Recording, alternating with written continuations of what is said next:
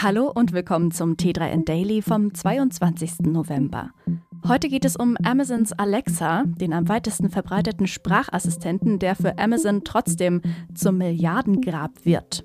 Außerdem Reddit, die Fußball-WM, Twitter und FTX.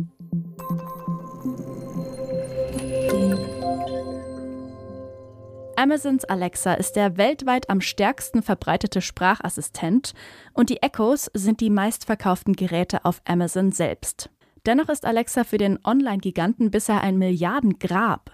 Allein in diesem Jahr soll das Hardware-Team von Amazon unterm Strich an die 10 Milliarden Dollar verbrennen. Der Großteil davon geht auf die Kosten von Alexa. Ursache dafür ist unter anderem, dass Amazon mit den Geräten keinen Gewinn macht, sondern sie zum Selbstkostenpreis verkauft. Gerade an Aktionstagen wie Prime Day oder Black Friday gibt es auf die Geräte noch einmal massiv Rabatt. Wir wollen Geld verdienen, wenn Menschen unsere Geräte benutzen, nicht wenn sie unsere Geräte kaufen, heißt es dazu bei Amazon. Dieser Plan geht bisher aber nicht auf. Die Monetarisierungsversuche haben nie so richtig funktioniert. In der Konsequenz sorgt dies für die größte Entlassungswelle in der Firmengeschichte. Insgesamt sollen bis zu 10.000 Mitarbeiterinnen ihren Job verlieren. Eine Abteilung, die besonders hart getroffen wird, ist die sogenannte Geräteabteilung. Vor zwölf Monaten ist Reddit in Deutschland als erstem nicht englischsprachigen Markt mit ehrgeizigen Plänen an den Start gegangen. Die erste Bilanz fällt positiv aus.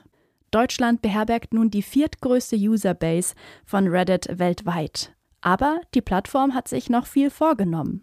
Unser Start in Deutschland ist der erste Schritt eines langfristigen Engagements auf dem Markt und der Expansion über englischsprachige Länder hinaus, hatte Reddit-CEO Steve Huffman vor einem Jahr angekündigt. Zwölf Monate später hat die Plattform nach eigener Einschätzung die gesteckten Ziele erreicht.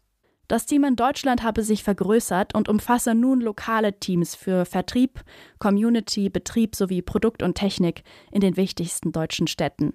Im Mittelpunkt stehe aber das deutsche Publikum, das nach den von Reddit vorgelegten Zahlen massiv gewachsen ist. 160 Millionen Beiträge, Votes und Kommentare pro Monat entspreche einem Anstieg von 15 Prozent im Vergleich zum Vorjahr.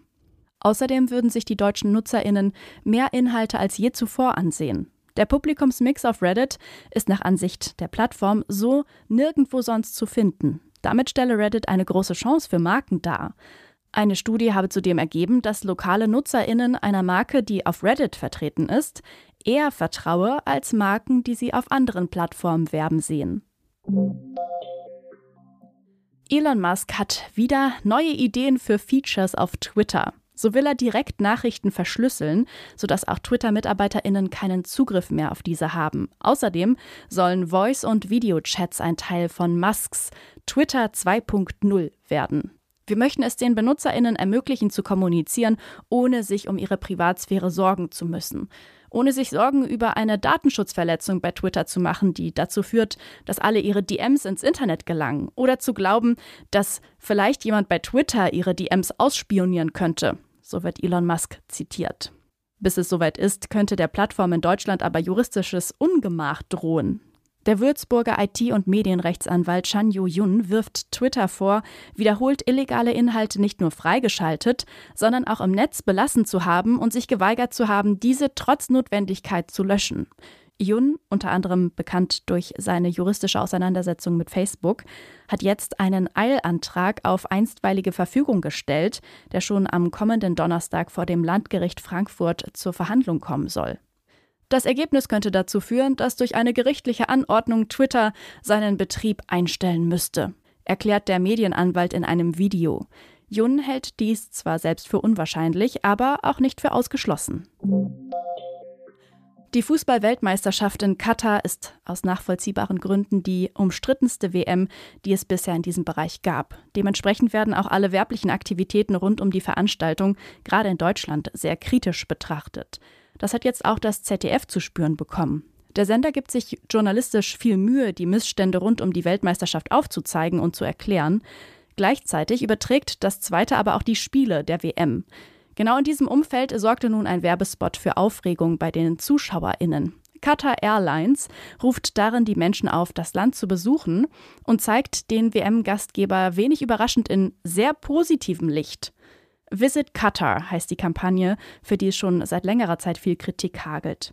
In der besonderen Konstellation rund um die WM und das Debakel mit der sogenannten One Love Binde sorgte der Werbespot für zusätzliches Feuer in der Diskussion.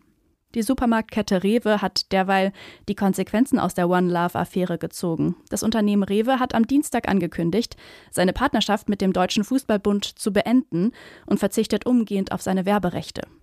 Fußball ist für uns unter anderem Fairplay, Toleranz und Zusammenhalt. Diese Werte halten auch wir hoch, begründete Lionel Souk, CEO der Rewe Group, den Schritt in einer Pressemitteilung.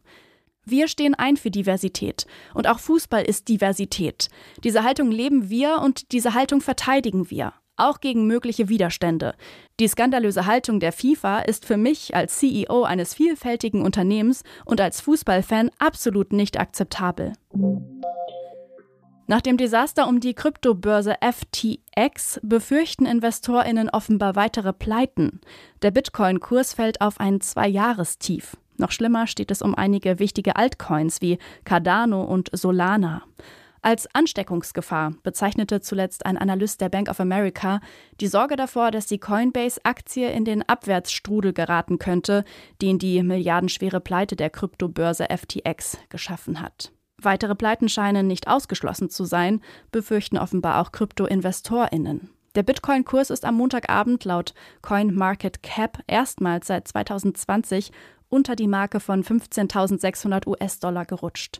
Noch schlimmer hat es andere Altcoins erwischt. Der Cardano-Kurs etwa gab allein in den vergangenen sieben Tagen um fast 12 Prozent nach. Den wahrscheinlich größten Absturz der Top-Kryptowährungen musste in den vergangenen Wochen aber Solana hinnehmen, denn innerhalb der vergangenen Woche ging es um 23 Prozent nach unten. Solana büßte aufgrund der besonderen Verflechtungen mit dem gescheiterten FTX-Netzwerk Vertrauen ein. Das war's schon wieder mit dem T3N Daily für heute. Noch viel mehr zu allen Aspekten des digitalen Lebens, des Arbeitslebens und der Zukunft findest du rund um die Uhr auf t3n.de.